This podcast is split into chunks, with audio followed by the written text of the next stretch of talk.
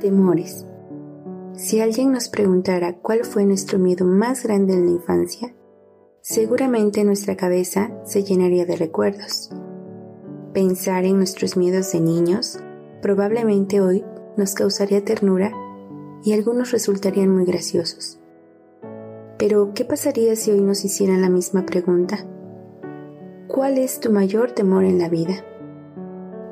Aunque el corazón lucha por no tener temor y descansar en Dios, es muy probable que todos tuviéramos una respuesta ante dicha pregunta. La realidad es que todos tenemos temores, por supuesto, diferentes.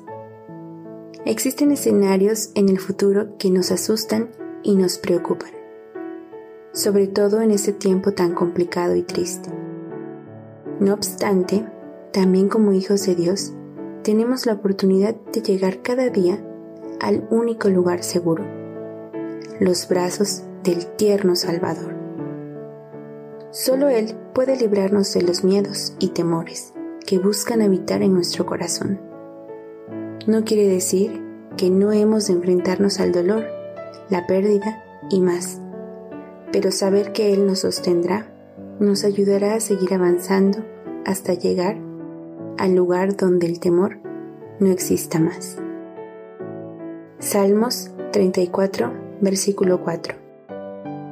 Busqué a Jehová, y él me oyó, y me libró de todos mis temores.